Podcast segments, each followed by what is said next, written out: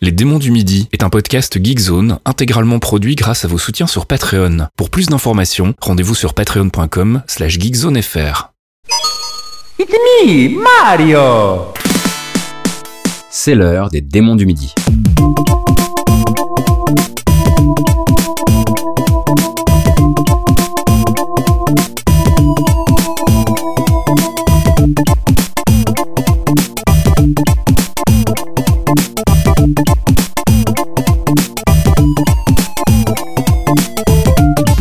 Et bienvenue dans Les Démons du Midi, hein, ce qui est toujours votre podcast mensuel sur la musique de jeux vidéo sur geekzone.fr.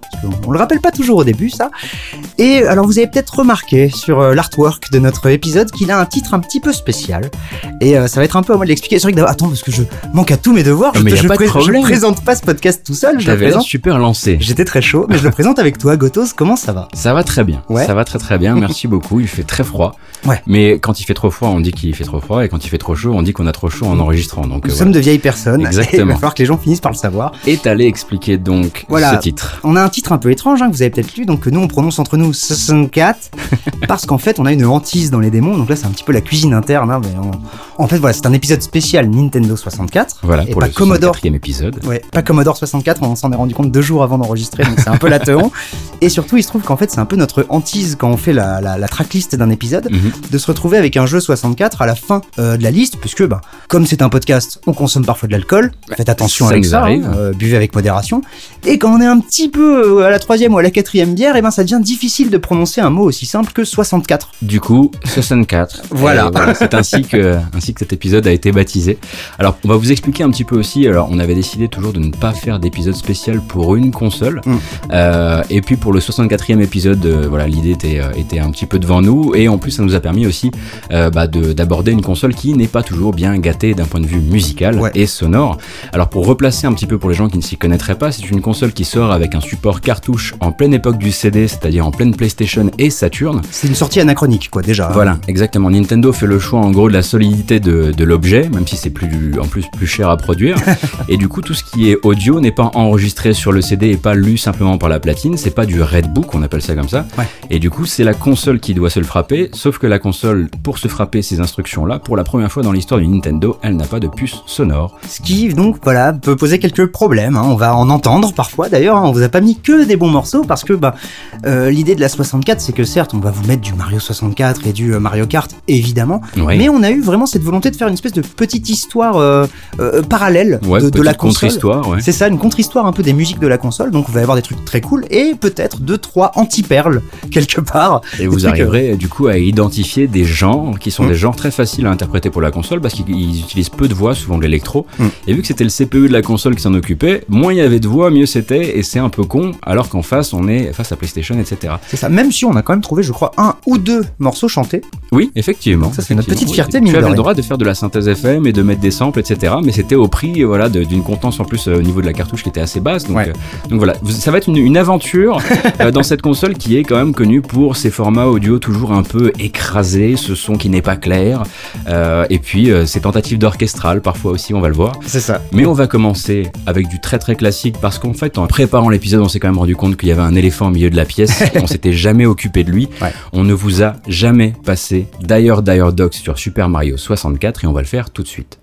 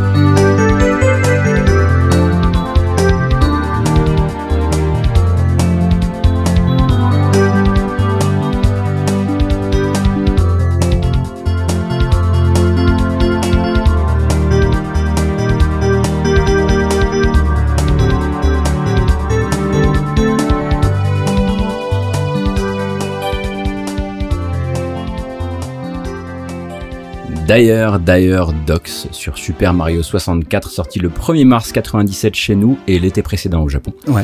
Donc célébrissime d'ailleurs, d'ailleurs Docs, euh, qu'on vous a jamais passé dans le podcast alors que c'est probablement l'un des morceaux de musique les plus salués de l'histoire de la console Et de nos petits cœurs. et de nos petits cœurs, c'est vrai aussi. Donc le thème du neuvième monde de Super Mario 64, d'ailleurs d'ailleurs Docs en français l'affreux bassin, mais aussi du troisième monde, la baie des pirates. Et comme Ah. vous l'aurez compris, bon, c'est des, des mondes à dominante aquatique évidemment, avec tout ce que ça comporte de rage folle, parce que pour rappel, on est quand même dans le tout premier Mario en 3D, et qu'il faut non seulement s'orienter dans l'eau, Ouais. mais aussi faire gaffe à une jauge d'oxygène. Il y a une euh, anguille géante qui rôde, notamment dans d'ailleurs d'ailleurs Docs, Qui est terrifiant. qui est terrifiante. Des grands yeux écarquillés là. eux. Donc il y a de quoi se prendre sérieusement le chou, surtout quand t'es mot, mais en même temps la musique est tellement bonne et te met tellement dans de bonnes dispositions que c'est devenu finalement un souvenir de, de niveau aquatique plutôt sympathique. Bah, comme le Aquatic Ambience de Donkey Kong Country, qui sont aussi des niveaux. Voilà. alors, pour le coup, il n'y a pas d'oxygène, mais ça reste un- des- niveaux complexes et horribles. Et, euh, mais la musique est tellement chill que du coup, ça passe. Ça fait souvent de très très bons morceaux les niveaux aquatiques, pas toujours du bon gameplay, mais bon. C'est ça. Et donc morceau évidemment composé par Koji Kondo, donc longtemps seul aux commandes de l'univers musical de, de Mario. Mm.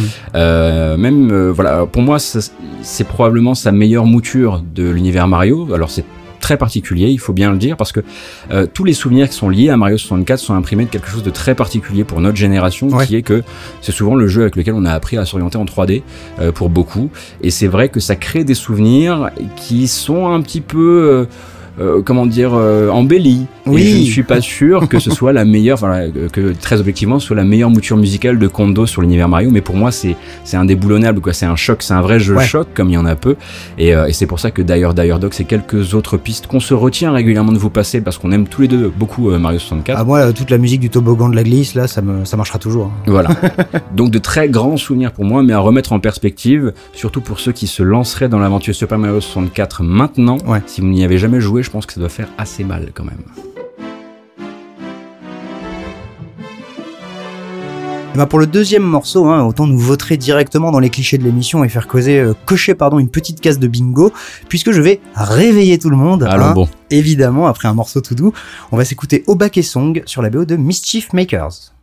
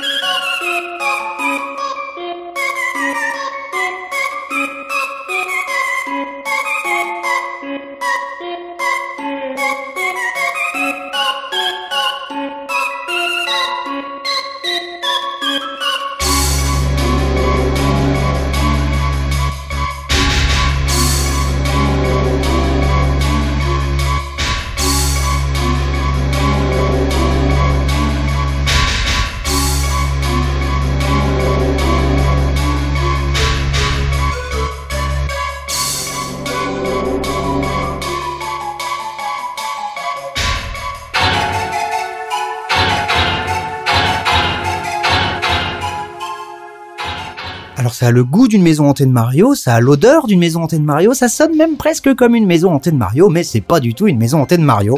On va pas non plus vous en mettre à tous les morceaux quand même. C'est donc Obake Song sur la BO de Mischief Makers. Un jeu de plateforme action développé par Treasure et sorti en 97-98 sur ce, bah sur 64 évidemment, on va peut-être pas le répéter à chaque fois. non, c'est gentil, merci. Alors un jeu un peu basique, un peu trop court et facile selon la presse. Moi j'avoue que j'y ai pas joué, mais je crois qu'il a quand même une petite fanbase et euh, il y a des gens qui s'en souviennent encore aujourd'hui avec euh, pas mal d'émotions. Comme beaucoup de ces jeux qui avaient des covers avec des rendus en 3D de l'héroïne ou du héros, tu te disais waouh, incroyable. C'est vrai, c'est vrai vrai que que c'était un peu vilain. Ouais.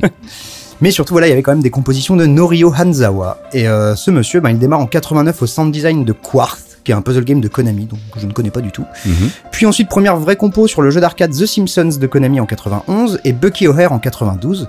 Puis c'est le moment où il va se barrer en fait avec tous les gens de Konami qui se cassent pour fonder Treasure. D'accord. Donc il va vraiment faire partie de la charrette et en fait devenir le compo attitré de Treasure. Euh, alors j'ai plus à quelle date, sûrement aux alentours de 93.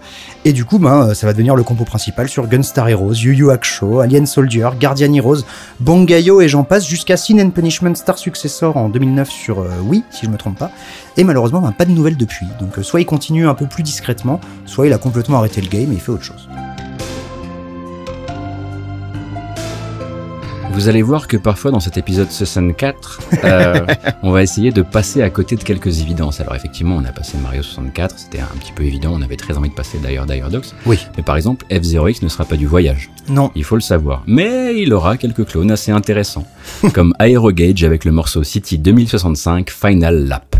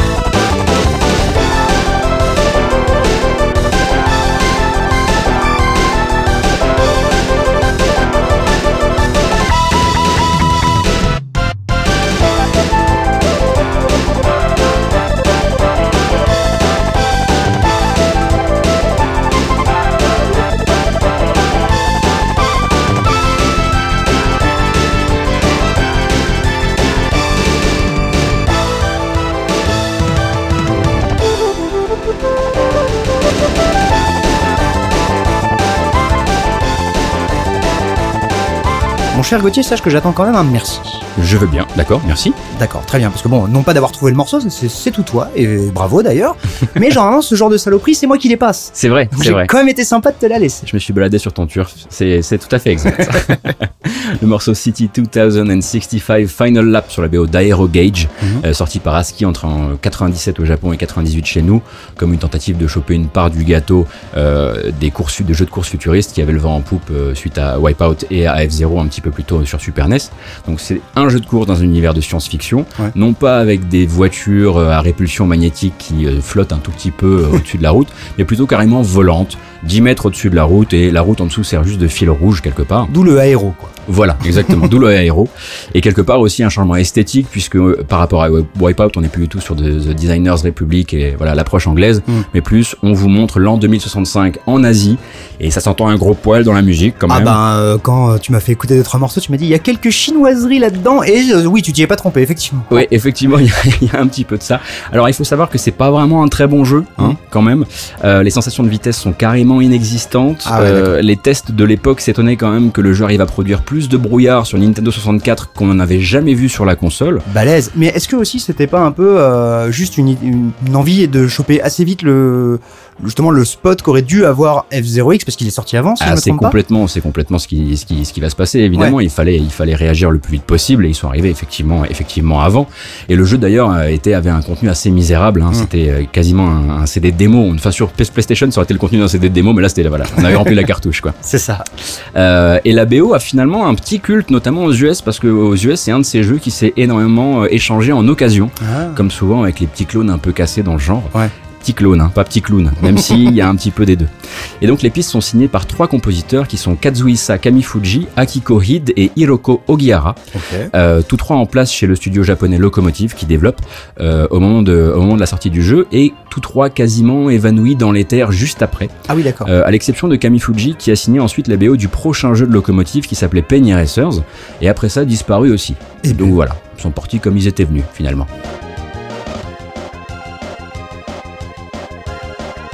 Le prochain morceau n'est pas nécessairement une exclue euh, 64, hein, il, est, sorti aussi sur Dreamcast et peut-être PlayStation ou PS2, mais pour moi, je sais pas, il est, marqué un peu au fer de, de la 64 et surtout, ben, c'était une excellente excuse pour ressortir un, un thème qui, là, en le réécoutant, m'a transporté 20 ans dans le passé sans même que je le réalise.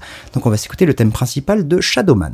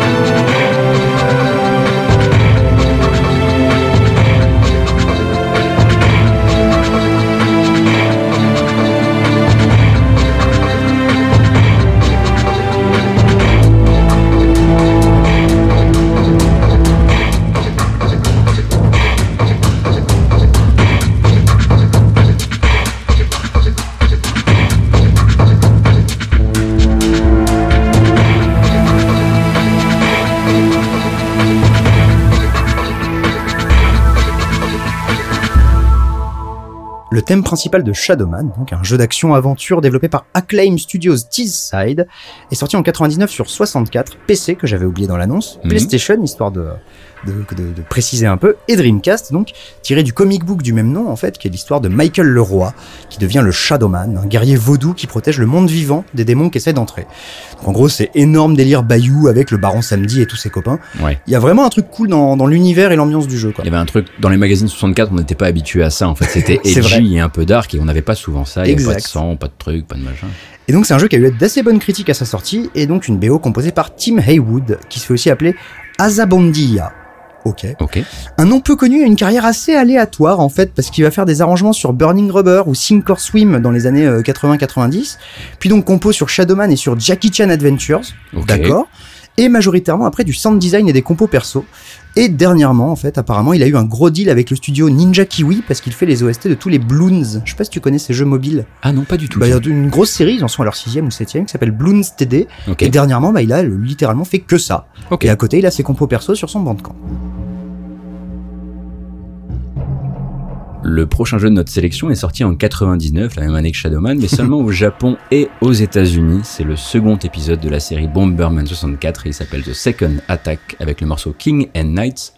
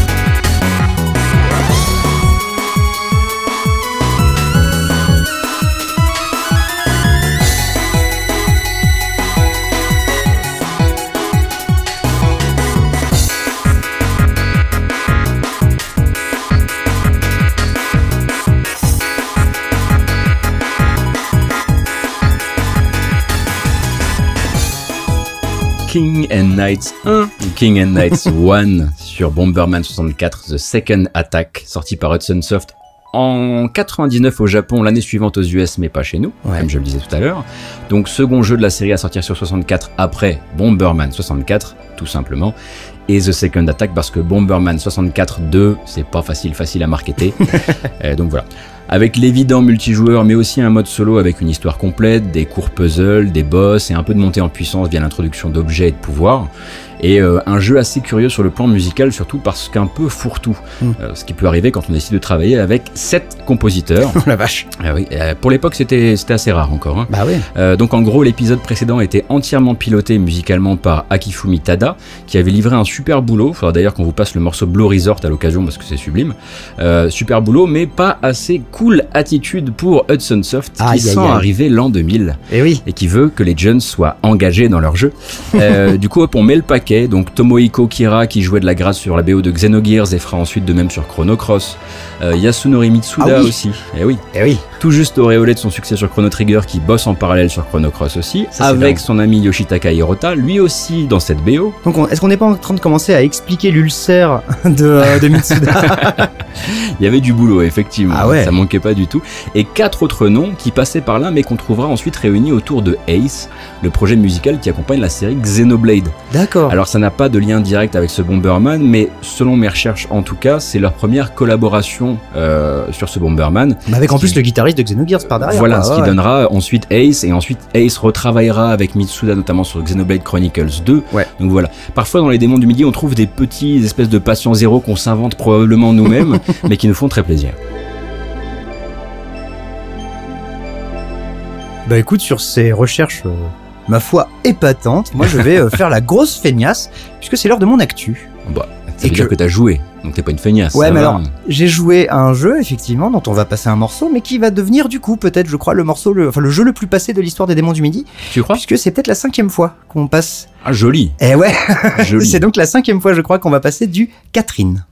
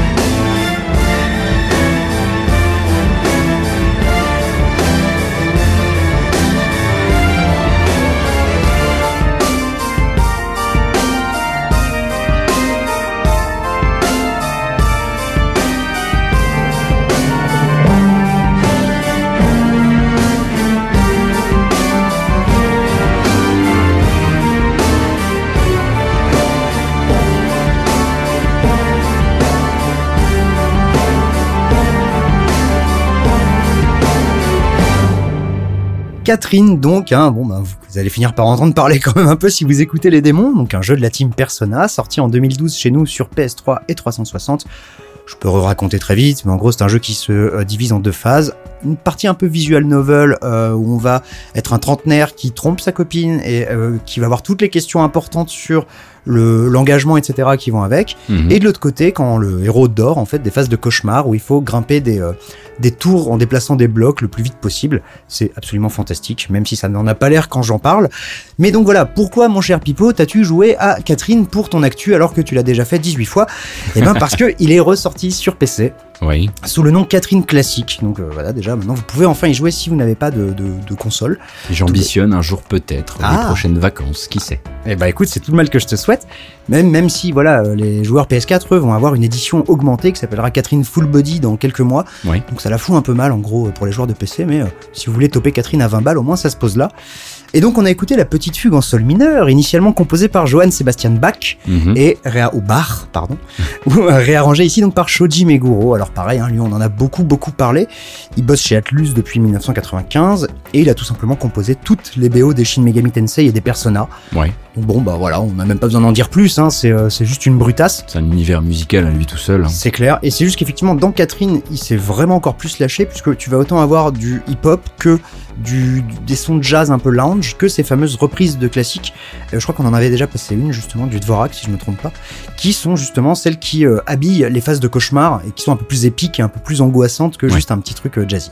Et sinon donc tout dernièrement quand même Meguro, bon bah, il a explosé avec Persona 5, on l'attend forcément euh, sur Persona 5 R pour voir s'il va rajouter de nouvelles compos, mais aussi un hypothétique Persona, Persona 5 U qui serait le jeu de baston, Ouais. là je suis assez intéressé aussi musicalement, et enfin Persona Q2 qui reprendra lui aussi normalement l'univers du 5.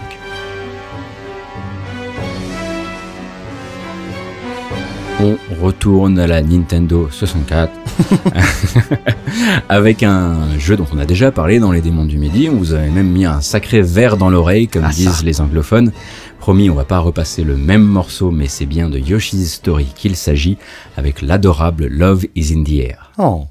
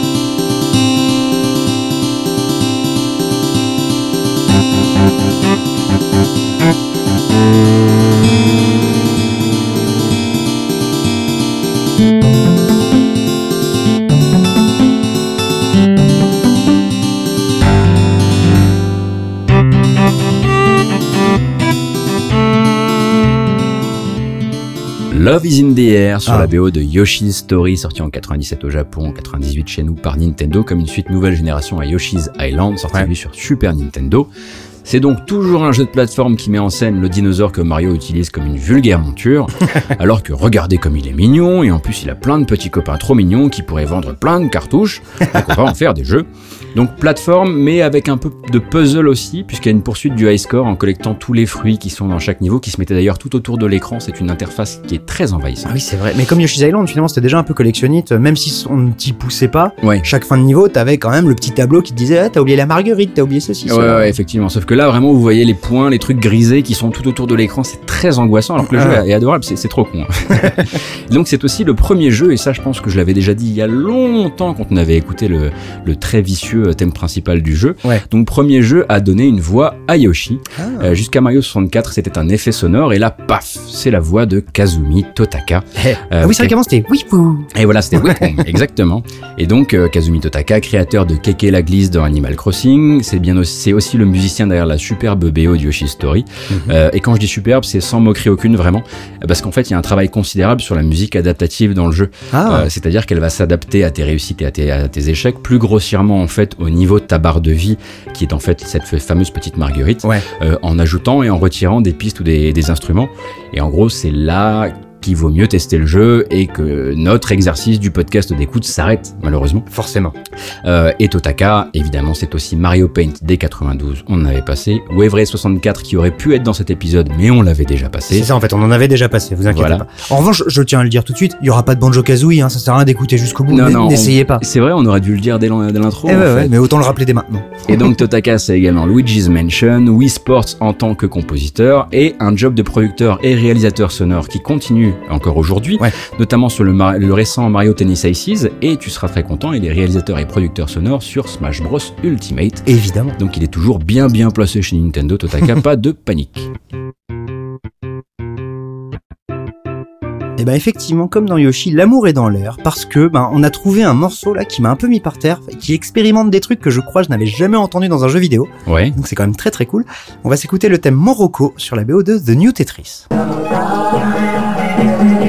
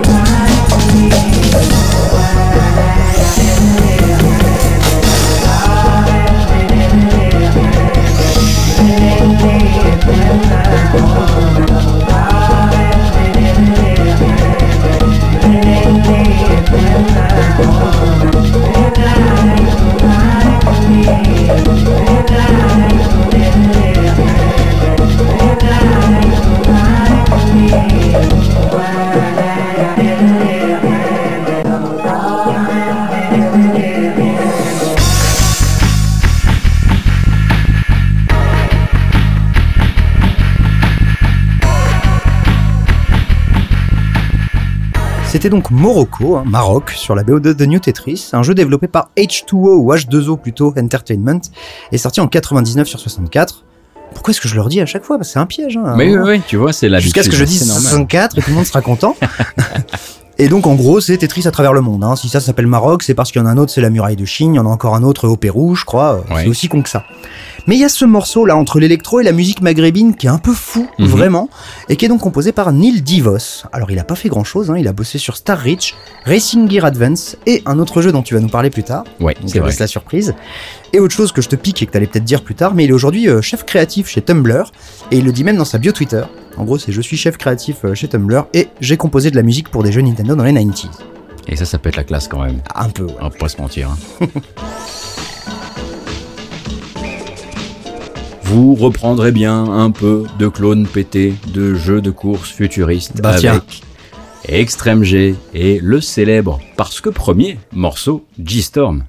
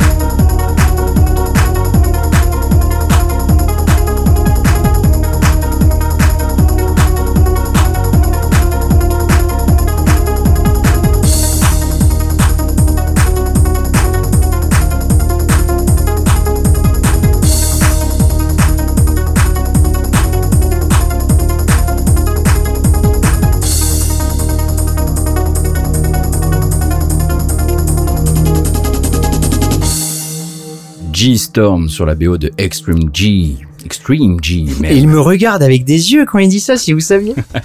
sorti en 97 par Acclaim. Alors on parlait tout à l'heure des retombées du succès de F-Zero et surtout de Wipeout, et bien en revoici. Alors cette fois pas de voitures qui volent, mais des motos larges façon Tron lancées à toute berzingue si on peut dire, sur des circuits routiers ouais, post-apocalyptiques avec Un peu. beaucoup de, de canyons, de, de complexes industriels, de trucs comme ça. Re- jeu reçu de manière assez positive à sa sortie, bien vendu et assorti l'année suivante d'une suite qui s'est fait piétiner la tronche par Ouais. F0X, car il est sorti deux mois après F0X. Et oh oui, Dieu Oh la violence et ça fait mal, c'est sûr. Et quelque part, ensuite occulté une seconde fois le deuxième épisode par la sortie l'année suivante en 99 de Star Wars Racer qui poussait lui la fantaisie un peu plus loin et Ouais. en plus un des meilleurs jeux Star Wars de cette génération. Donc euh, voilà. Oh, vraiment de très, tous les temps, cool. tu peux le dire. Oui, c'est vrai qu'on l'aime beaucoup en plus ici. hein, Et d'ailleurs aussi beaucoup de canyons et de complexes industriels dans Star Wars Racer. C'est vrai, c'est vrai, c'est vrai. Reste que si vous cherchiez de la course futuriste avec des armes, c'est-à-dire vraiment une alternative à, à Wipeout sur 64, il n'y avait pas pas vraiment mieux que Extreme G et Extreme J2, Mm. qui avait eu d'ailleurs de meilleures notes que le premier, même si c'est vraiment du coup euh, beaucoup moins bien vendu.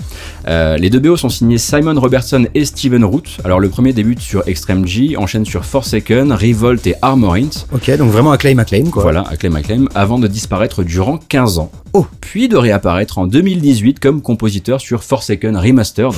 et oui. euh, Est-ce qu'on est sûr que c'est pas juste son nom qui repop parce qu'ils reprennent ses compos? Non, non, il est vraiment venu un, un petit peu, on va dire, en directeur audio, manifestement à distance avec le studio qui s'est occupé du remaster, parce que c'est des fans. Ouais. Euh, mais il a, voilà, il a, il a filé un, un vrai coup de main sur le jeu. Oh, c'est cool. Et quant à Steven Root, donc, il est ensuite devenu lead audio chez Criterion, notamment sur les premiers Burnout, puis chez Codemasters, Ah ouais. euh, où il a finalement décroché une place de vice-président de la division créative, euh, où il est encore, mais il a quand même filé un coup de main lui aussi sur Forsaken Remastered, parce que les mecs ont dû envoyer un super mail en disant on est des gros gros fans, du Ah coup bah ouais. les deux compositeurs étaient là. Pour le prochain morceau, autant vous dire tout de suite que je ne vais pas m'excuser. Car vous n'aurez ni ma liberté de penser, ni mon bon goût. Vous n'aurez rien de tout ça. Et on va s'écouter le thème principal de Getter Love, Panda Love Unit.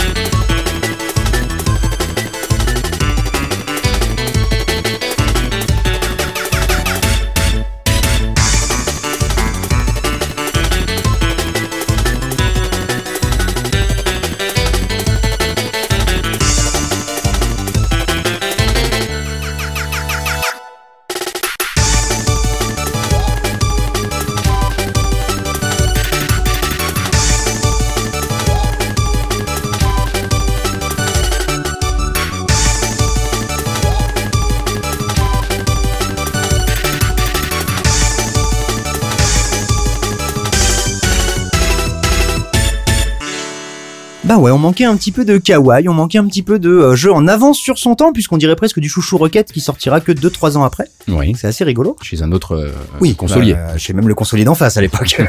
et donc voilà Getter Love sur Getter Love Panda Love Unit, un party game sorti en 98 uniquement au Japon et développé donc par Hudson Soft qui fait sa deuxième entrée dans l'épisode. Mhm. Bon malheureusement rien d'inoubliable à part peut-être ce thème que j'aime vraiment beaucoup qui serait et je dis bien qui serait composé par Kaori Moriwaka et Chiyomaru Shikura qui j'ai pas trouvé grand chose et apparemment interprété par la Panda Love Unit sur qui j'ai rien trouvé de plus probant. Donc du coup je suis vraiment désolé, c'était vraiment plus pour le plaisir de l'écouter que pour vous dire exactement d'où ça vient. Eh ben, merci beaucoup parce que moi j'ai beaucoup aimé. Ah. Tu t'es- pas mal ex- ex- excusé pendant qu'on écoutait le morceau, genre oui c'est vrai qu'il est un petit peu euh, différent y, par cette- rapport y à... il y a ce petit coup de flûte bizarre qui revient toutes les 20 secondes, ce petit hu qui, moi je l'aime vraiment beaucoup, mais je sais qu'il peut faire bizarre quoi. Euh, Moi j'adore. Eh bien, merci pour cette validation inattendue.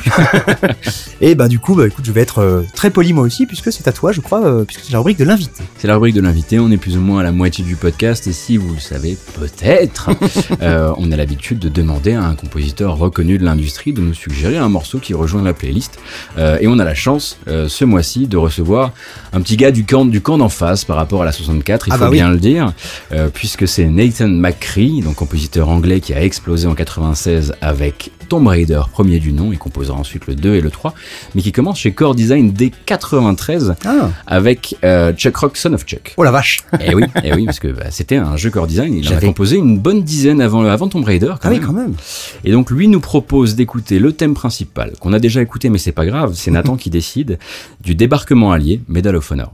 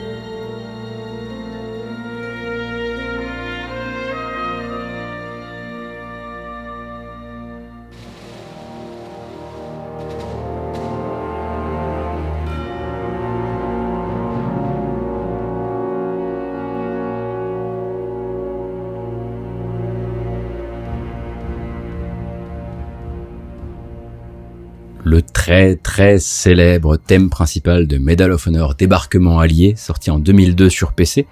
Troisième épisode de la série Medal of Honor, qui à l'époque était encore intéressé par la Seconde Guerre mondiale. Et qui, est, et qui est née sur console, ce qui est qui est rare. né sur console, Pour une série de FPS, elle est née sur console et elle a explosé sur PC. Ouais, tout à fait. C'est le premier épisode euh, à sortir sur PC.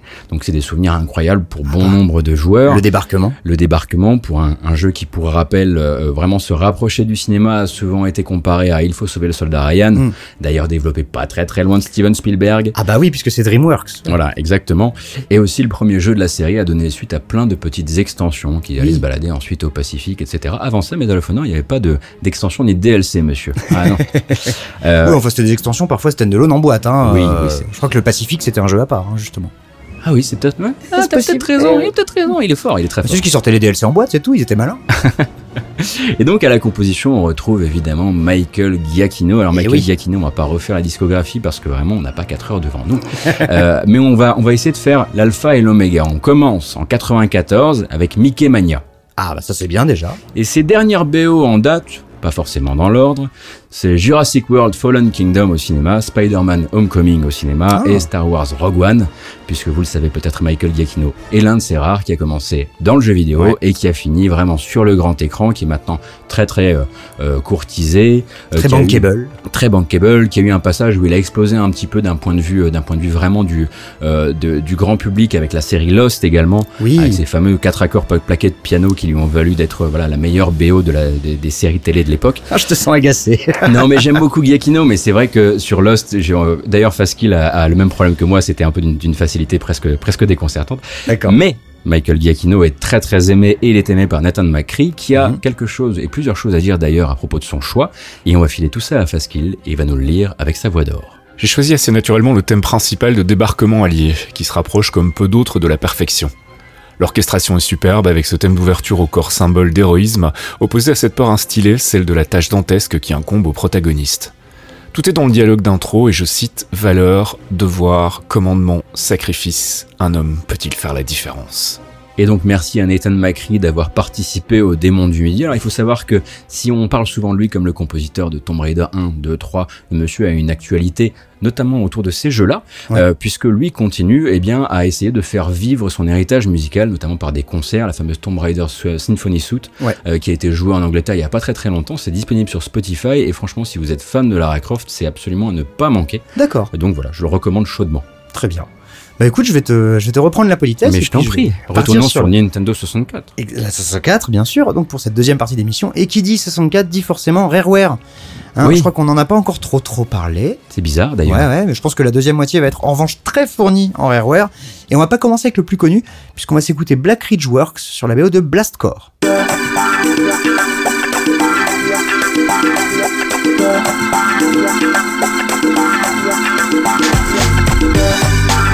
Thank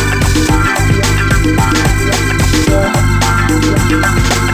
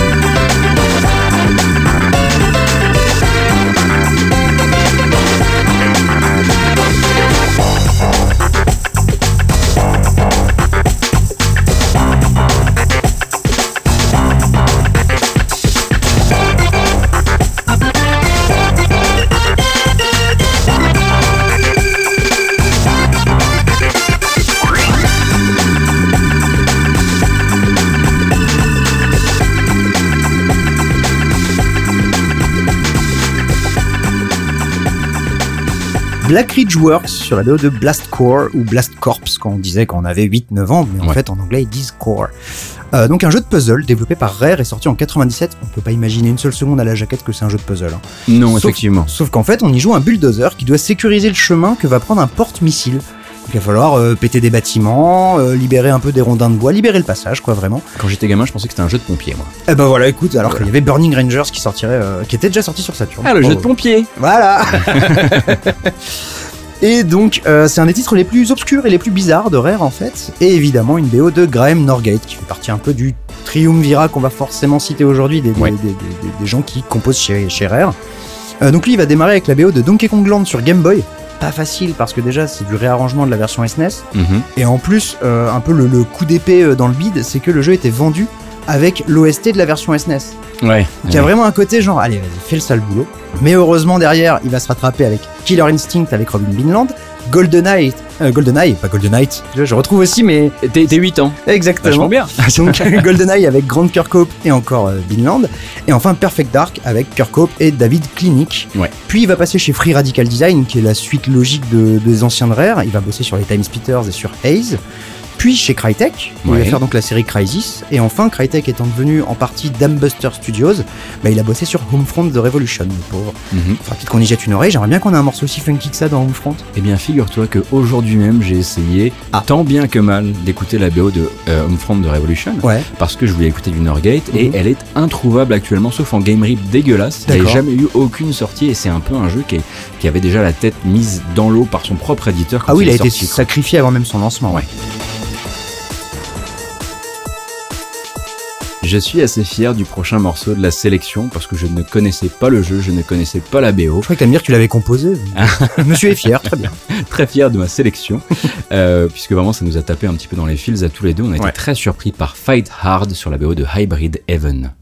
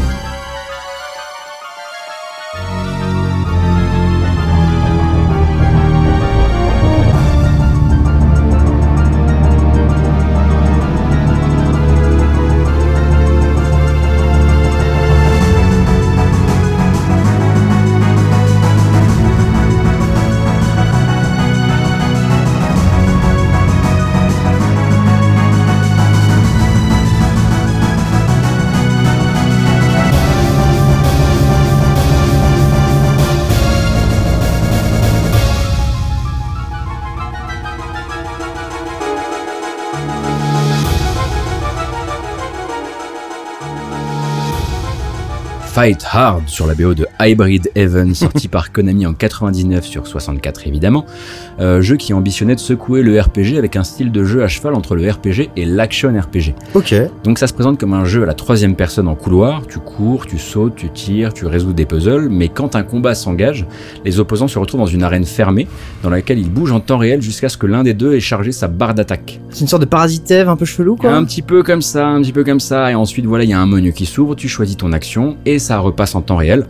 Faut imaginer en fait un ancêtre un peu foireux à Vagrant Story et FF12 dans l'esprit, Ouais. euh, avec un scénario à base d'aliens qui sont basés sous l'île de Manhattan et qui créent des humains synthétiques pour infiltrer notre société en les mettant à des postes clés. J'aime bien comme tu dis que c'est peut-être un petit peu fantasmagorique, alors qu'on sait tous que t'es toi-même un reptilien, mais vas-y, vas-y, enchaîne. Exactement.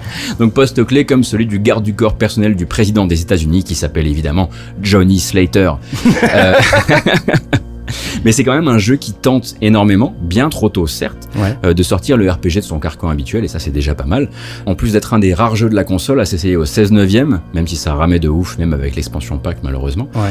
Euh, et ce morceau qui tient autant de FF7, parce qu'on parfois on, on voit presque arriver Sephiroth, Ah bah là, on part attaquer la Shinra aussi. hein. voilà, et de l'autre côté d'Ikaruga. Ouais. Euh, c'est l'un des 50 tracks quand même programmés sur la cartouche par deux musiciens qui sont Nobuyuki Akena et Yusuke Kato. Alors Akena, il a une carrière un peu particulière avec quelques coups de main très espacés dans le temps, Mhm. avec Pop and Twinbee en 93, le deuxième Goemon 64 en 98 et Castlevania Harmony of Despair en 2010. Oh la vache Donc quand je disais espacé, voilà, je pense qu'il de temps en temps il passe une tête, il y a, un- il y a un- il y un, petit coup de main, moi je suis là. C'est ça, même si une fois de plus sur Harmony of Despair, ça reste la possibilité, vu que je crois que c'était Oui. un épisode un petit peu spécial, que ce soit des reprises Oui, d'un autre Castlevania sur lequel il aurait euh, peut-être euh, lâché un ou deux morceaux. ou même qu'il est simplement, euh, lui, agi en quali- qualité d'arrangeur ou d'orchestrateur, Tout à effectivement. fait. Et quant à Yusuke Kato, lui, euh, il passe euh, par les deux Goemon 64 avant de s'orienter vers l'animation, où il mène encore aujourd'hui une carrière très très prolifique sur Ouais. des séries Magical Girls, Ah ouais, euh, alors que je vais pas lister ici évidemment, mais qui comporte évidemment plein de gens à moitié à poil, comme le veut la tradition. Bah écoute, d'un RPG justement hybride et un petit peu chelou, on va revenir sur du RPG un peu plus à l'ancienne qui essayait quand même aussi des choses, puisqu'on va s'écouter le thème des combats de Holy Magic Century.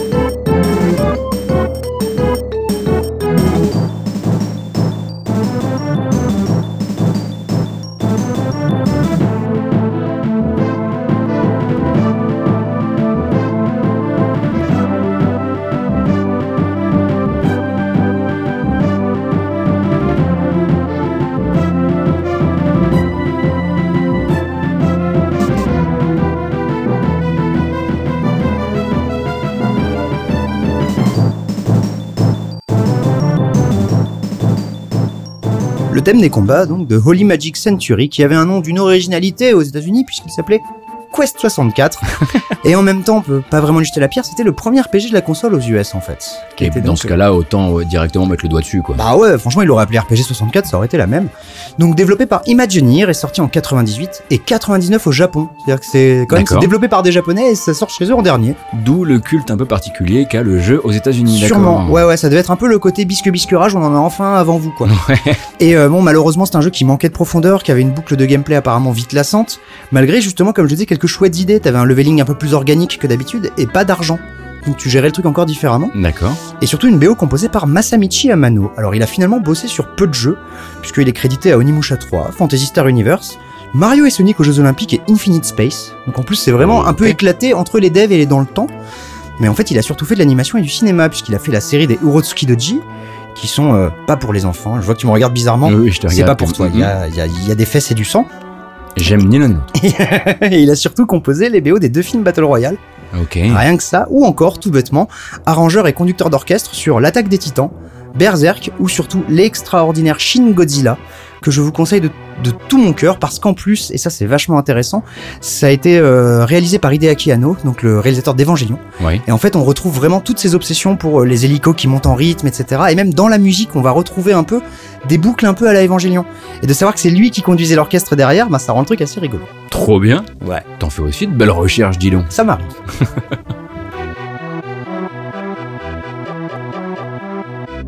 Certains jeux sont passés entre les gouttes, oui, ils sont déjà passés dans le podcast, mais ils ont des BO suffisamment étendues et intéressantes dans chaque petit morceau qu'on avait envie d'en repasser. Et surtout, c'est déjà un crime de l'avoir passé qu'une seule fois en 64 épisodes. Je en fait. suis bien d'accord. on avait écouté Chicago Stealth de Perfect Dark et maintenant on va écouter Deep Sea Nullified Threat.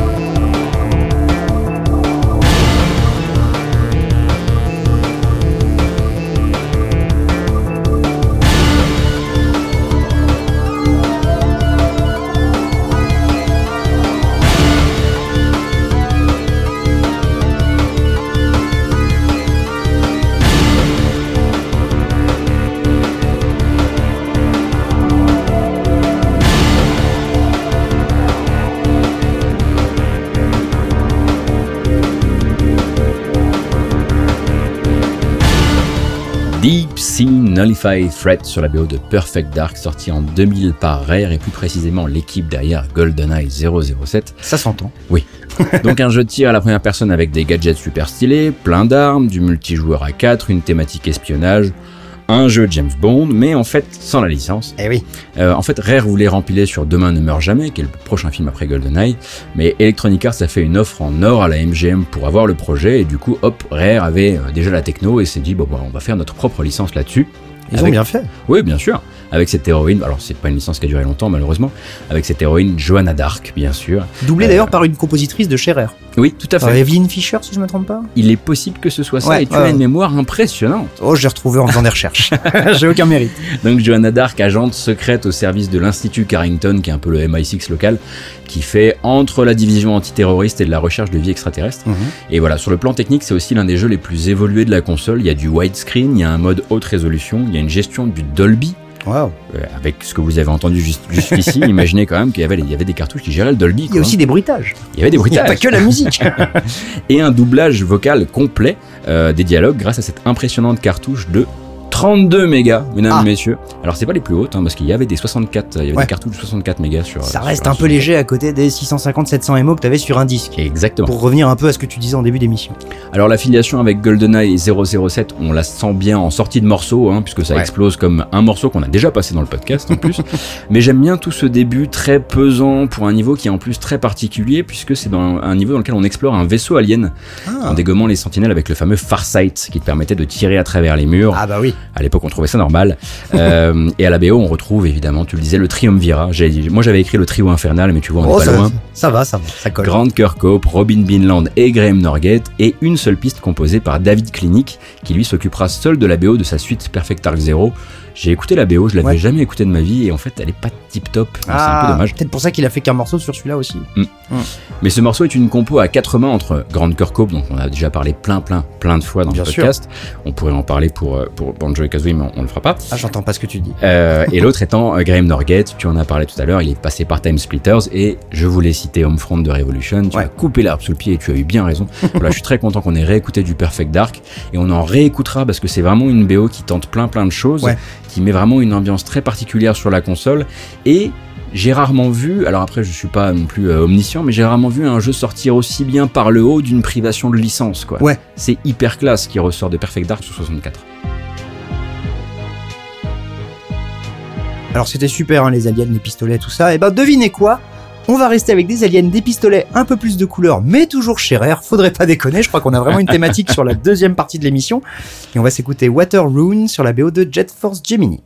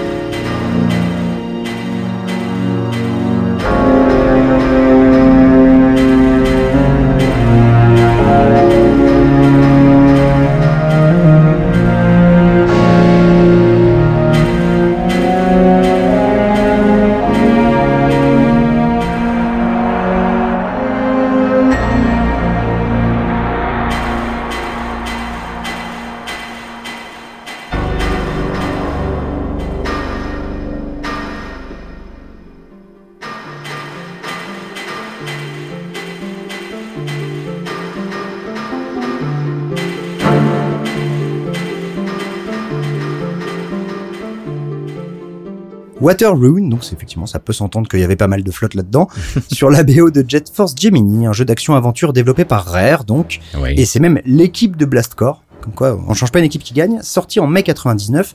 J'ai personnellement jamais trop pigé l'attrait, jamais trop pigé la DH chelou, mais comme je l'ai écrit hein, en caps lock, mais bon les 64 os, hein.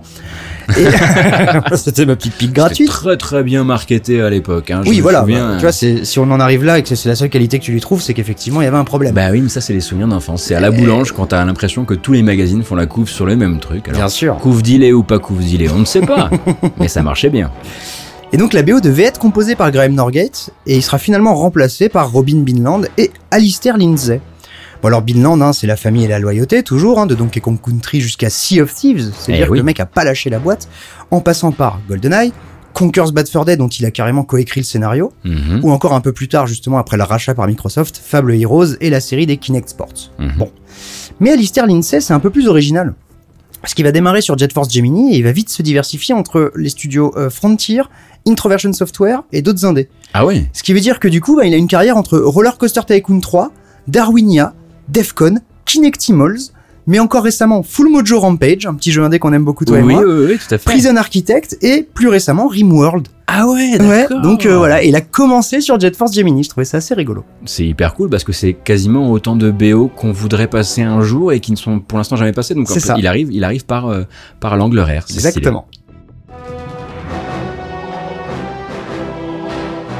Je vais cocher une case du bingo en disant que je prends la main Allez pour mon actueux. Alors à quoi j'ai joué ces derniers temps? Malheureusement, à beaucoup de jeux qui n'avaient pas forcément une, une BO très intéressante ou à Red Dead qui a une BO très intéressante mais qui n'est pas encore sortie officiellement. Hein Donc les Game Rip qui ont des noms un peu chelous, on va éviter pour le moment. Ouais. On va revenir un petit peu vers l'an dernier, la fin de l'an dernier, vers décembre, avec c'est presque bizarre qu'il n'ait pas été dans le dernier épisode, donc je suis très content de pouvoir lui donner une place maintenant avec Gris et le morceau Persévérance.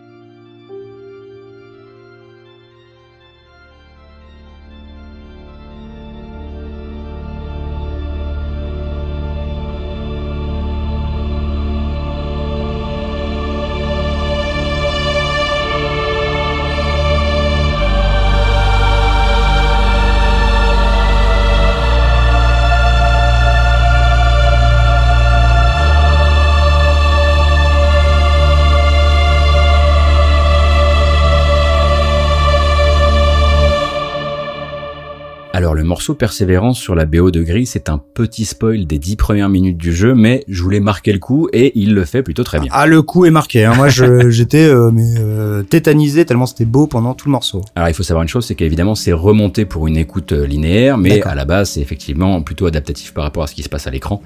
Euh, donc Gris, jeu de plateforme narratif sorti en fin d'année dernière par le studio espagnol Nomada Studios, Mhm. Avec une direction artistique hyper marquée, du dessin et des couleurs qui rappellent Mobius, Ouais. et qui brille surtout par une animation incroyable.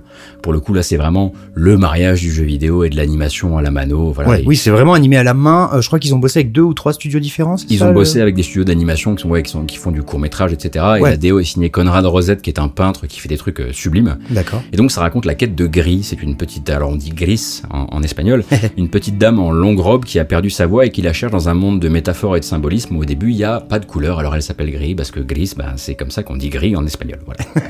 alors c'est un jeu complètement époustouflant sur le plan visuel qui se paie en plus le luxe de ne pas être que narratif et c'est en ça qu'il est intéressant. Mm. Il y a des petites manipulations, des petits puzzles très light mais qui sont bien intégrés et jamais surutilisés. C'est pour Ouais. ça qu'en fait, bah voilà, c'est un petit jeu de 3 heures à peine, 2h30 si vous êtes rapide, mais ça passe tout seul et vous avez jamais l'impression d'être en train de rien faire. Et ça, c'est plutôt cool.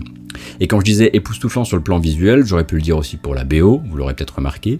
Euh, et je pèse vraiment mes mots parce que c'est une superbe BO. D'accord, c'est pas genre tu nous as pas sorti le bon morceau et après on va être déçu. Non, non, Ok. non, non, c'est explosion sur explosion. C'est un jeu clairement qui est post-journey. Ouais. Dans sa volonté de faire des moments d'explosion, de libération du joueur, etc. Et ça, la BO, elle accompagne très très bien. C'est très bien. Il faut que des jeux soient post-journey. Il y a pas de Oui, problème. carrément, carrément.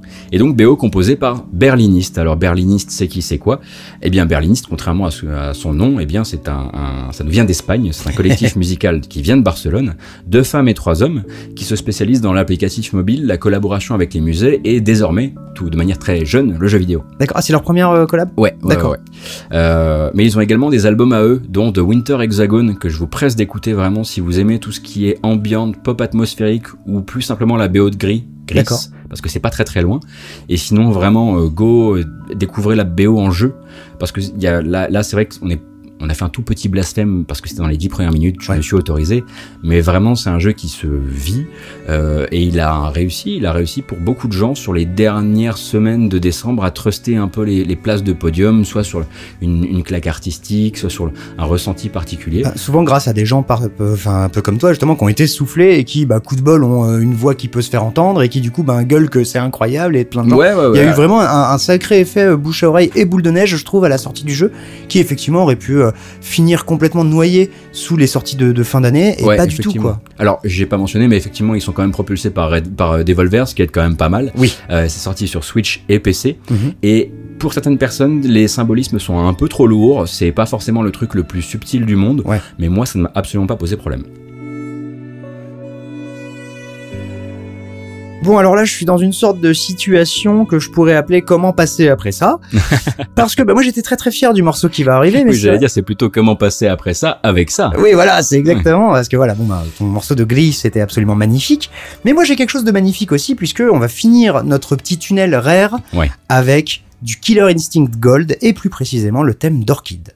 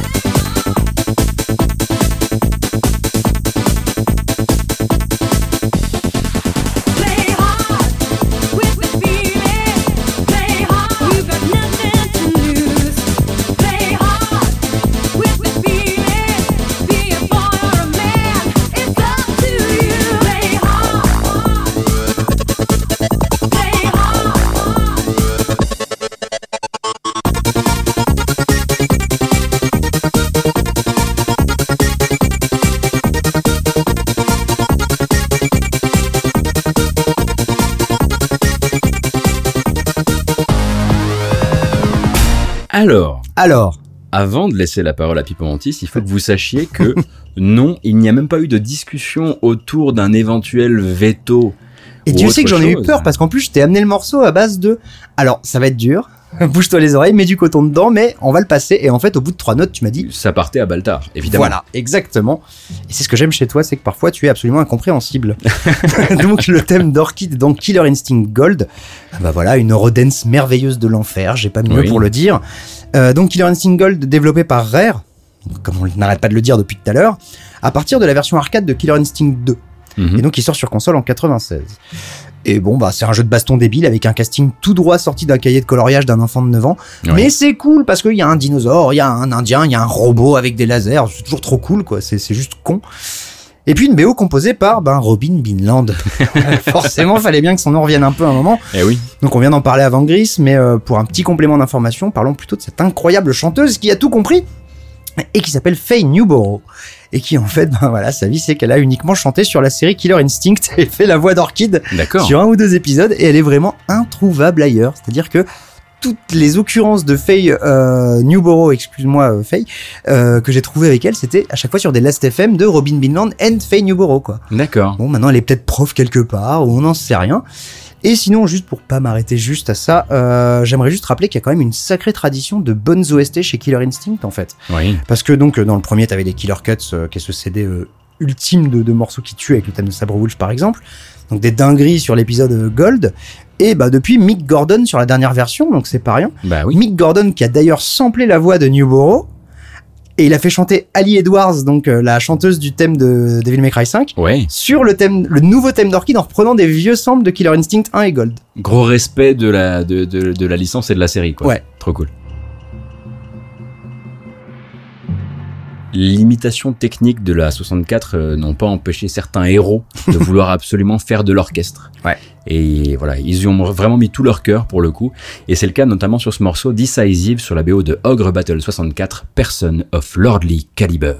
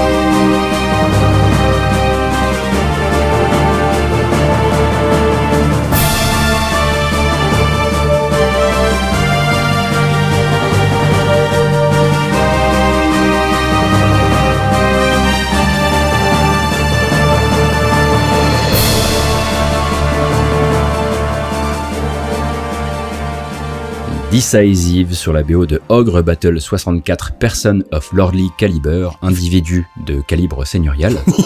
Ou gars de la haute, mais il faut dire qu'on est, toi comme moi, je pense, fan de ce sous-titre. Incroyable. Exclusivement japonais, je crois, en plus. exclusivement, euh, non, non, non, exclusivement euh, américain, puisque Ah. sinon il s'appelle uniquement Ogre Battle 64 au Japon, manifestement. Quel gâchis. Donc je ne sais pas pourquoi ils se sont dit un petit peu de Google Translate dans l'opération, ça fera de mal à personne, parce que Person of Lordly Caliber, ça pourrait simplement être Ogre Battle 64 Seigneur. Voilà. Euh, troisième épisode de la saga Ogre Battle, développé par Quest, un studio où ont débuté en fait certains des créateurs de Final Fantasy Tactics et Vagrant Story. Ouais. Alors la série débute sous la forme d'un tactical RPG et se transforme parfois en jeu de stratégie de temps réel selon les épisodes. Ah. Et la version 64 marie un peu les deux philosophies avec euh, une armée que tu déplaces par escouade euh, en temps réel sur une map. Et quand tu rentres dans les combats, c'est du tour par tour tactique avec des petites escouades de 5 ou 6 soldats, il me semble, un truc comme ça. Oh, J'ai envie d'y jouer parce qu'en plus, je me rappelle des screens, la DA, elle est absolument Ouais, ouais, choupinette. c'est Bah, en, jeté à mort. hein. c'est la DA de, de FF Tactics, Mmh. hein, à oui, peu de oui, près, effectivement, donc. t'es dans cette approche-là en termes de caméra, etc. Mm. ouais. Et donc le tout, comme souvent dans les RPG de cette époque, sur fond de guerre entre deux royaumes évidemment voisins, euh, de changements de camp, de drames amicaux, il y en a un d'un côté, de l'autre de l'autre, ils sont fâchés, tout ça. Et la BO du jeu est assez intéressante dans le sens où elle refuse en bloc les limitations techniques de la 64 et veut absolument lui faire jouer de grandes frises orchestrales. Mais ça fonctionne de ce qu'on a Et- et- écouté, et quoi. ça fonctionne en plus, vraiment. Et ça ne surprendra personne, à mon avis, quand vous connaîtrez les membres de cette sound team, Ah. où l'on retrouve trois, donc, euh, trois noms très connus. Hitoshi Sakimoto.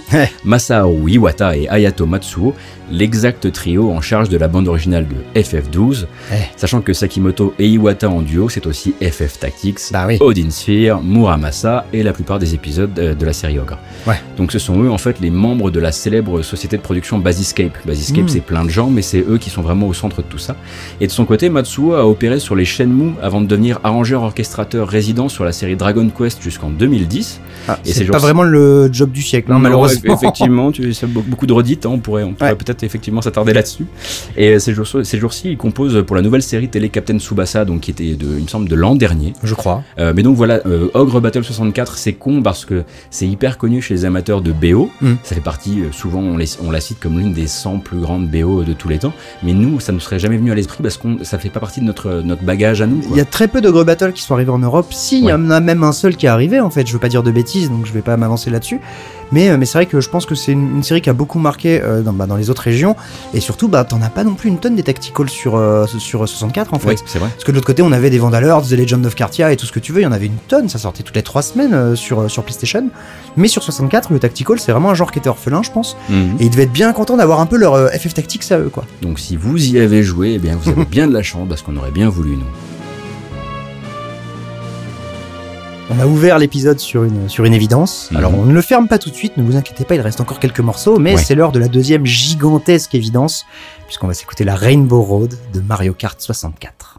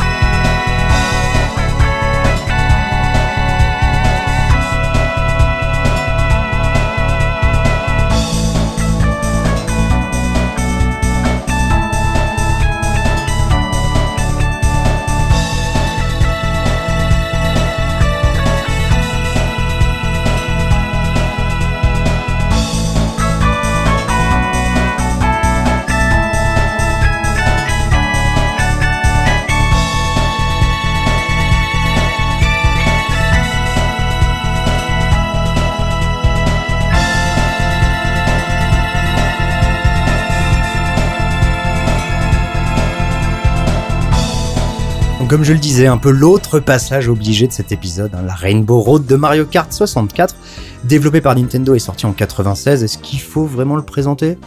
Je peux en parler un petit peu Oh bah, en, si en tu d'autres termes, c'est-à-dire que je, je- je pense que je fais partie des quelques personnes, et je pense qu'en fait on est beaucoup, qui n'avons pas connu Super Mario Kart correctement, Ah, et qui d'accord. avons vraiment découvert euh, voilà, Mario Kart Pas une avec telle la différence version d'âge, euh. 64. Non, non, mais, mais je suis juste passé à côté, j'avais Ouais. une, Super NES, j'avais plein de jeux dessus. Mais pas celui-là. Mais, mais pas celui-ci. Et c'est vrai que ce qui m'a fait le plus flasher finalement sur le jeu, c'était son mode versus, Ouais. euh, avec les ballons, etc. Et c'est- vrai que euh, c'était une, console qui était très très vendue pour son côté euh, joue à 4 en split, Ah bah, etc. évidemment. ouais. Et c'était un très bon représentant des dimanches après-midi pour moi. ouais. J'en garde de très très bons souvenirs. Bah écoute, tu en parles très bien, et donc il fallait pas le présenter, mais c'était bien de dire ça. Donc voilà le thème de la Rainbow Road, hein, tradition de la track méchante un peu de la série, et réutilisé en plus celle-là dans F0X. Donc on, on passe du F0X quand même sans en passer, et ça Ah, c'est quand même plutôt cool. Et donc ce thème il est composé par Kenta Nagata, qui Mhm. deviendra, et c'est en plus ce thème deviendra le vrai thème des Rainbow Road en oubliant celui de la SNES, qui était composé par Soyo Oka. Avec des changements aussi, hein. il y a des variations euh, de, Bien des- sûr. dans l'épisode, Mais, etc. Mais, la mélodie de celui-ci, ouais. c'est vraiment celle qui va quand même revenir dans les, dans les suivantes, beaucoup Mhm. plus que la version SNES. Et donc pour revenir à Kenta Nagata, donc c'est son tout premier jeu, mais pas le dernier, puisqu'il va enchaîner sur 1080 Snowboarding, et oui mon Gauthier, et participer à Pokémon Stadium, Animal Crossing, Cerebral Academy, le Nintendo Channel, juste pour ça je lui fais des bisous, et depuis il est surtout Sound Director en fait, notamment sur New Super Mario Bros. Wii, Super Mario Run, Ouais. et surtout Mario Kart 8. Donc c'est sûrement à lui qu'on peut dire merci pour le jazz et pour, Oui. la, et pour cette couleur un peu qu'a eu la BO de Mario Kart 8. qui prend euh, un, un- un ascendant assez incroyable dans la sound team, on va dire, Ouais. euh, core de chez Nintendo. Peut-être de remplacer un Kondo qui irait à la retraite ou un truc comme Il ça. semblerait que ce soit l'un des artisans de la, de- du, du rajeunissement de l'équipe, etc. Mm. Et oui, effectivement, c'est quelqu'un de très très important pour les, les nouvelles années Nintendo. ouais. Bah merci à lui. On écoutait tout à l'heure du New Tetris Mhm. et tu parlais. The New Tetris, The. New Tetris. Il y en a et- hein. Et, tu parlais effectivement d'un autre jeu sur lequel aurait bossé le, le compositeur, et c'est finalement le premier jeu sur lequel il est bossé dans, on va dire, le monde de Tetris, euh, Tetris Sphere, avec un morceau que j'adore Ouais. qui s'appelle Sapi.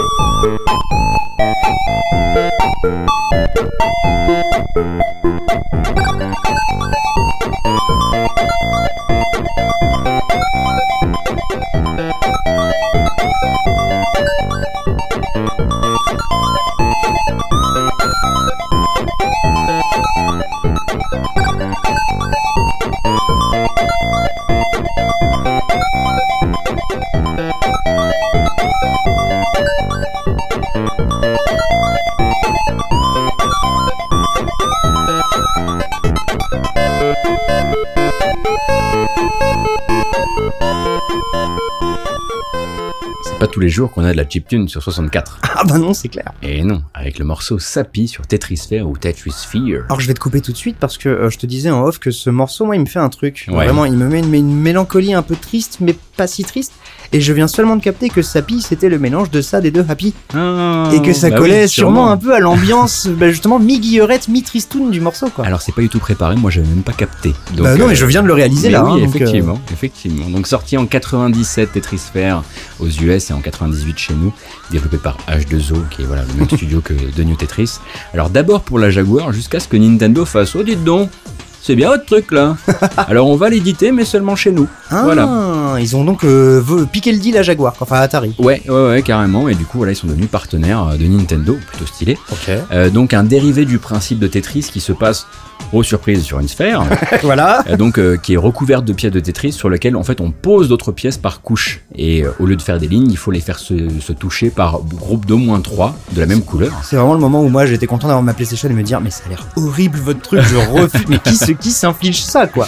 Mais il y avait un, un- il y avait un côté un peu, euh, on était déjà dans du molineux parce que le but c'est d'atteindre le, le- le centre, Le cœur de la le cœur de la meule. le cœur de la meule, le cœur de la sphère. Et ça, c'est c'est vrai que ça donne un petit peu envie. En plus, tu manipules vraiment cette sphère devant toi et tout. On est en, on est en pleine vraiment euh, mise en pratique de la 3D. Ah euh, ben, première fois je crois qu'un Tetris euh, trava- travaille autant autour de la 3D quoi. Ouais, ouais, ouais. Et donc gameplay développé sous contrôle d'Alexei Pajitnov, créateur Ah. de Tetris, qui est donc intervenu en consultant sur le jeu pendant que lui bossait chez Microsoft à l'époque. D'accord. Et, et donc la vraie BO, parce que ça c'est pas la vraie BO Ah. euh, de Tetris Sphere, c'est un mélange de techno et de trance qui colle parfaitement à ce que la 64 sait faire de mieux, à savoir peu de, peu de pistes différentes Ouais. euh, pour une efficacité maximum. Euh, mais il existe également quelques morceaux cachés un peu plus surprenants auxquels on pouvait accéder en saisissant le terme Game Boy mais avec une tête d'alien à la place du A en nom de joueur. Ok. Et donc là, on, on touchait à 7-8 nouveaux morceaux, euh, dont Sapi, et tu pouvais jouer avec pendant que tu, tu Ah oui. faisais du versus ou que tu jouais en solo, etc. Donc c'est un morceau de chiptune avec un max de reverb dans tous les sens, qui effectivement est de la faute chiptune parce que c'est voilà, c'est- c'est c'est pas comme si ça avait été euh, programmé sur sur Game Boy par exemple. Oui tu le disais c'est une console qui n'a pas de chip sonore donc tu vas Voilà. faire de la chip tune théoriquement. Exactement. Et c'est donc un morceau signé, comme tu le disais, Neil Voss, qui était déjà là sur The New Tetris, euh, qui commence à tripatouiller la musique électronique sur Commodore 64, passe sur N64 avec Tetris Sphere et The New Tetris, Mhm. et s'essaie rapidement à la Game Boy Advance, comme tu le disais encore, sur Racing Gears Advance. Ouais. Euh, et puis voilà, après, euh, la suite on la connaît, maintenant il est haut placé dans les bureaux de, de New York de Tumblr, Ouais. et il est toujours très fier d'avoir composé de la musique dans les années 90 pour Nintendo. Et petit détail sur Tetris Sphere, alors je peux me tromper, mais là c'est vraiment le petit trivia que je sors un peu de ma poche. Si je me trompe pas, il était vendu avec un capteur cardiaque qu'il fallait Ah. brancher au poignet et tu pouvais choisir si le jeu euh, ralentissait quand t'étais stressé Ouais. ou au contraire accélérait. Ah bah tu Alors, vois ça, j'ai pas, j'ai pas creusé par là. Pas sûr parce que c'était une variante de Tetris. Ouais. Est-ce que c'était celle-ci Dans mes souvenirs, oui, mais mes souvenirs, on sait qu'ils sont parfois un peu brumeux. On se fera peut-être corriger dans les commentaires, ce sera pas la première ni la dernière fois. On s'est dit qu'un épisode Nintendo sans Mario, c'était pas possible, donc on a mis Mario. Ouais. Mais quelque part, un épisode Nintendo sans Pokémon, c'est aussi un peu un scandale. Ça c'est bien vrai. Et la 64 est quand même connue pour avoir eu quelques bons jeux Pokémon. Mhm. Et donc c'est la raison pour laquelle on ne va pas écouter du Pokémon Stadium, mais plutôt une reprise absolument fantastique du thème du dessin animé dans Pokémon Puzzle League.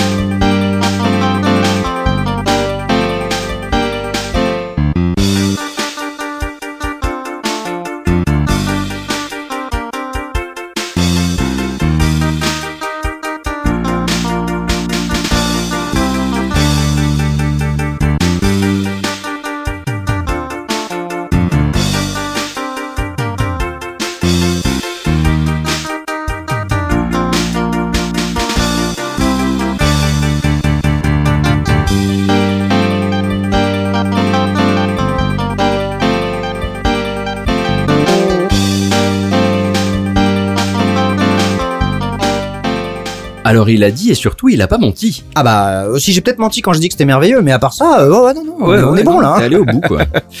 Donc le thème du dessin animé Pokémon dans Pokémon Puzzle League, un jeu de puzzle compétitif développé par Nintendo et sorti en 2000, plutôt très très cool.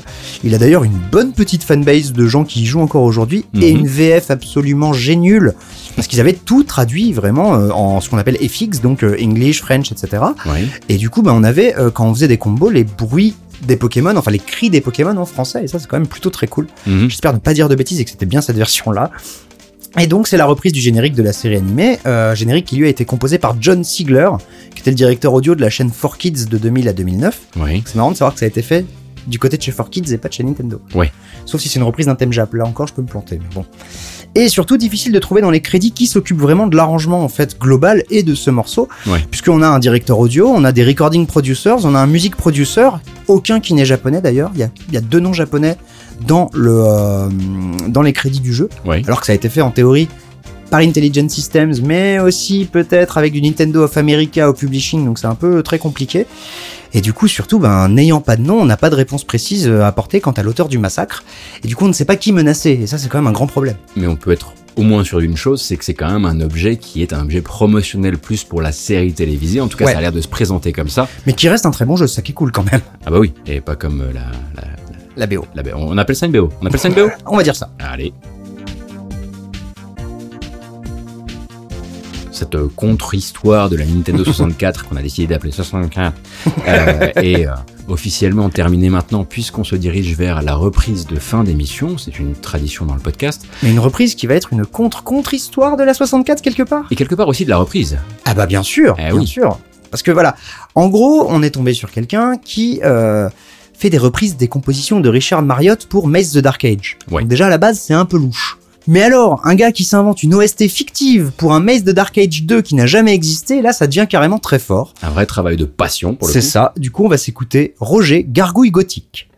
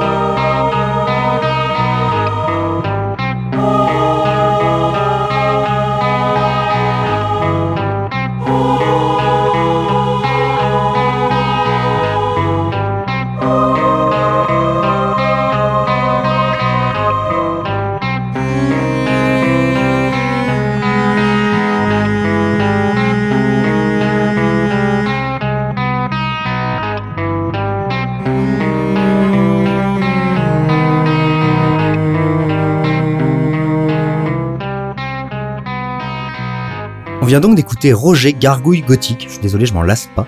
C'est pas une traduction. C'est pas une traduction, et on Eh va vite expliquer pourquoi. Donc sur euh, un Maze the Dark Age 2 Return, qui n'existe pas, mais qui a une BO, puisque cette BO a été composée par un monsieur qui se fait appeler Silence, qui est Mhm. un Alsacien, donc Ouais. français, et qui a l'air dans le game depuis quelques mois à peine, hein, puisqu'il a ouvert son bandcamp en octobre 2018. Et après Mais- ça, il a mitraillé, mitraillé, mitraillé. ouais. Surtout, voilà, il a tout balancé en octobre, donc j'imagine qu'il avait sûrement un SoundCloud ou autre chose ailleurs pendant un, deux, peut-être trois ans, et qu'il a Mhm. tout euh, migré. Mais donc il a quelques compos perso, il a un album de reprise de Maze the Dark Age, un album de reprise de Yoshi's Island, et donc ce fameux Maze the Dark Age 2 Return, qui est sa vision à lui de fan de ce que pourrait être un éventuel Maze 2, Avec de nouveaux personnages. et surtout ce que j'allais dire, voilà, il invente des persos, et donc il invente des noms de nouveaux persos, et c'est là que ça devient mais génial à mes yeux. Je ne sais pas s'il est premier ou second degré dans sa démarche, Euh, écoute, mais quel que soit le degré, je trouve ça cool en fait. pour avoir écouté vraiment la- déjà l'album de reprise de Mace, déjà Mace, pour, pour replacer un peu, c'est un jeu de combat qui a jamais fait sa place pour des raisons un, un peu évidentes, parce qu'effectivement, il avait pas un grand truc à proposer en termes de gameplay, mais il avait, Ouais, il un avait des idées univers. dans les décors, mais Et là, il avait un univers et, Ouais. des décors. Et son, son album de reprise, il est, il est bourré d'envie Mm. de faire un hommage à ce jeu qui n'a peut-être jamais été fait. Et, et je pense qui est que souvent un peu l'objet de moquerie, euh, on en parle comme Ouais, du, ouais, du ouais. jeu un peu débilos de la 64. Alors que là, aller au bout du truc, même avec une guitare où t'as quasiment rien collé dessus en effet, etc., sur un morceau comme celui-ci, je trouve que c'est, c'est, euh, ça, ça a l'air un petit peu comment, comment dire hermétique à ce que, à ce qu'Internet recommande. oui, bien Et sûr. c'est en ça que c'est un peu fantastique. Bah ouais, que c'est nouveau, et enfin, en n'étant pas nouveau, c'est super nouveau pour nos oreilles, quoi. Et donc, parce que voilà, je, je tiens vraiment à citer quelques noms Oui, de personnages oui, oui, qu'il a inventés. Il y a Tigra, jongleuse de serpents. Il y a Ulgur, l'étrangleur de mammouth. Et mon préféré, Sigmund le chauve, dresseur de baleines. Lui, c'est mon préféré. Ah mais il est génial. Donc voilà, encore merci Silence ou Silence. Et surtout, continue de faire des OST fictives, c'est trop trop cool.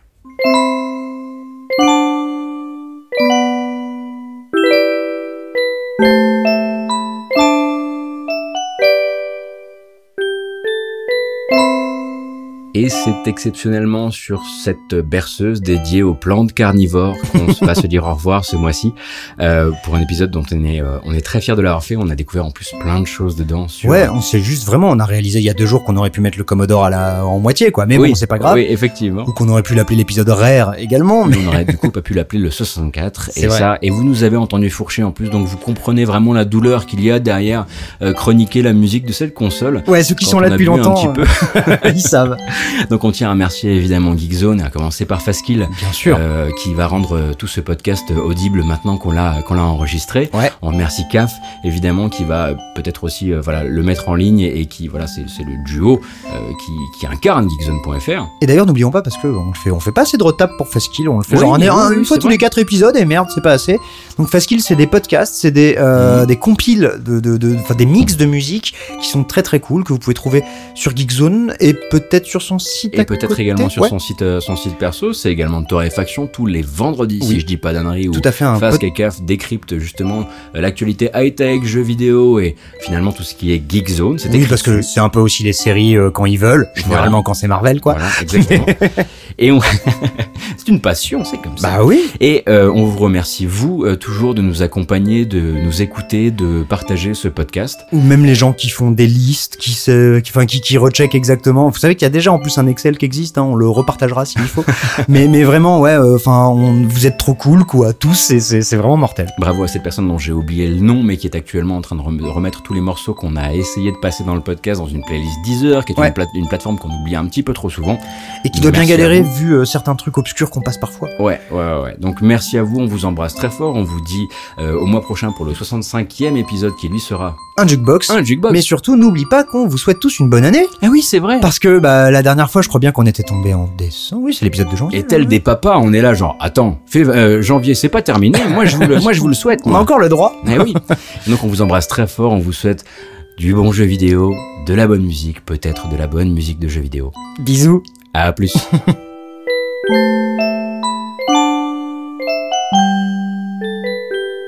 On est bon? Ouais. Allez. C'est y part mon petit canard? Il me regarde avec des yeux quand il dit ça, si vous saviez. Alors, on va y aller son film, on va voir comment ça va se passer. Love is in the air. Oh. Feels so good Ah. Ah. lying here next to me. Love is in the air. Ah. Ah. Oh. You have no idea how it feels. Allez. Ça t'aime bien ça hein Ouais, c'est vrai que ça j'aime bien.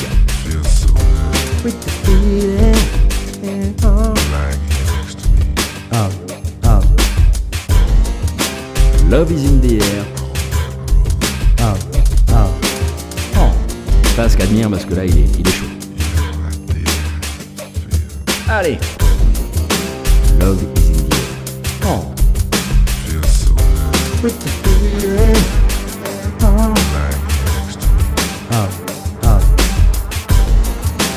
Love is in the air. ah, ah. Oh. Pas ce qu'à dire parce que là il est, il est chaud. Allez. Alors il a dit et surtout il a pas menti. Ah bah, aussi j'ai peut-être menti quand je dis que c'était merveilleux, mais à part ça, euh, ouais, non, non, on est bon là. T'es allé au bout quoi. Rien à ajouter. Un podcast signé Faskill. Faskill.com